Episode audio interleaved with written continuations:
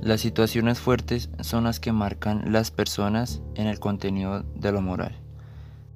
Esto le pasó a la gente de Vietnam, ya que las buenas palabras y discursos cotidianos que hacían que los líderes de Vietnam, del norte y del sur, ellos exigían compromiso. Porque las responsabilidades se diluyen al asumir que en la mano de nadie está por cambiar. Que en la mano de nadie está por cambiar Vietnam. Así que todos los que coinciden a que la forma de actuar es la correcta, ya que creíamos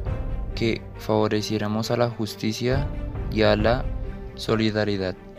cuando nuestro país estaba en crisis porque los valores son como realmente se definen. Porque estas situaciones en la guerra, y más en nuestra guerra de Vietnam, lo que pasa mucho fue que la gente por tener y querer poder se olvidaba de los derechos de los demás. Así fueran sus compañeros porque ellos eh, confundían la moral con los derechos humanos o con el interés de quienes nos imponían la ley del poder sobre la sociedad porque así se sentían los soldados.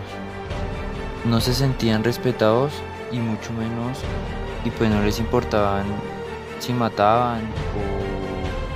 o, o pues si ganaban la guerra para pues conseguir mucho más poder. Ya que la argumentación de los positivistas para defender la licitud de la guerra de Vietnam, porque se recurrió a la frecuencia al faraz argumento de que, como decía un filósofo famoso,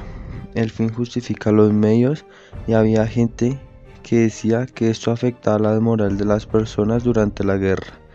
porque la violencia en servicio a conseguir una paz que ya había antes me parece bobo porque lucharon por algo que habían tenido. La defensa de la vida individual de un colectivo ante una amenaza real es una consecuencia del derecho natural que ampara a todas las personas a conservar su vida o eso se decía sobre la base de este principio. Eso siempre lo comunicado los mandatarios porque al justificar la guerra era como un acto de violencia inherente a la misma guerra, la careta de la humanidad, de la profunda inhumanidad que por haberse perpetuado por la, en la historia no justifica su posición más radical con la ética y la efectiva moral de la guerra de Vietnam.